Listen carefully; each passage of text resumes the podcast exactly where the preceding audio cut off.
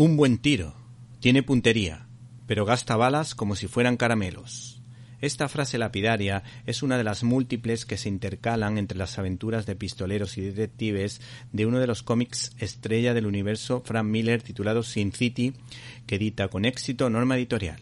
Mi primer contacto con esta obra fue a través del cine y tengo que reconocer que no entendí nada, pero me llamó la atención que Luis Alberto de Cuenca la defendiera capa y espada en una entrevista que tuvimos.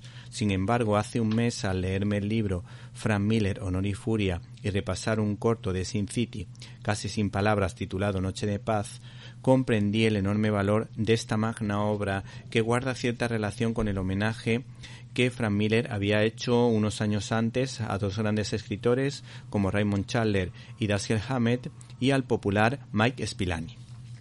Este tomo de Sin City recoge cuatro historias que dentro de su crudeza son ciertamente elegantes. Eso sí, en esta ocasión hay que decir que es un integral, es un cómic destinado a un público adulto, no apto para regalar a un niño o adolescente por su contenido violento y por contener alguna que otra viñeta de corte picante o bastante picante.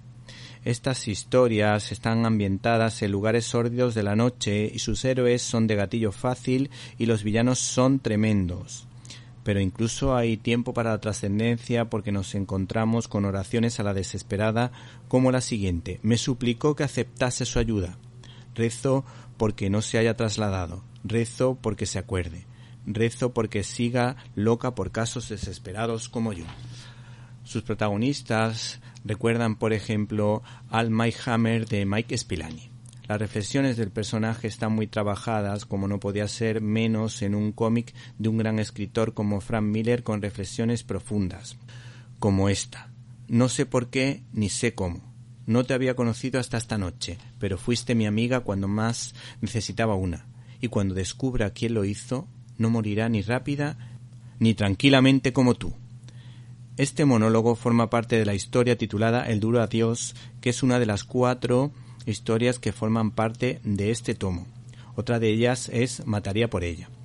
La tercera que merece la pena es La Gran Masacre, que es un homenaje a la hazaña bélica marcada por la leyenda de la batalla de las Termópilas en la que Leónidas y sus trescientos espartanos dieron su vida en la defensa de los valores de Occidente frente a los persas. Sin embargo, la que más me ha impactado es la titulada Ese cobarde bastardo, que hace referencia al amarillo como el color de los cobardes en el mundo anglosajón.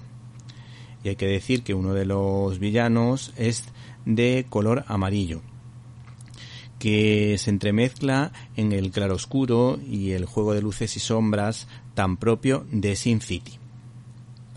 Una de las frases o de las reflexiones más potentes las encontramos en un comentario sarcástico, un tanto irreverente, pero que es crítico con la corrupción. ¿Meter al senador Rogue entre rejas? Sí, claro, y después de conseguir ese milagro, iré y ficharé a Dios. Finalmente nos quedamos con esta reflexión del protagonista, un tanto dura, pero que merece bastante la pena para entender la idea que ha querido reflejar su autor. Siempre se me dieron bien los rompecabezas.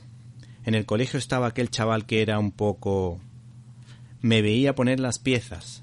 Yo le adoraba, porque era la única persona que he conocido lo bastante tonta como para pensar que yo era un genio. Y lo que tengo entre manos es un rompecabezas más. Me han cargado con un asesinato y la policía anda buscándome.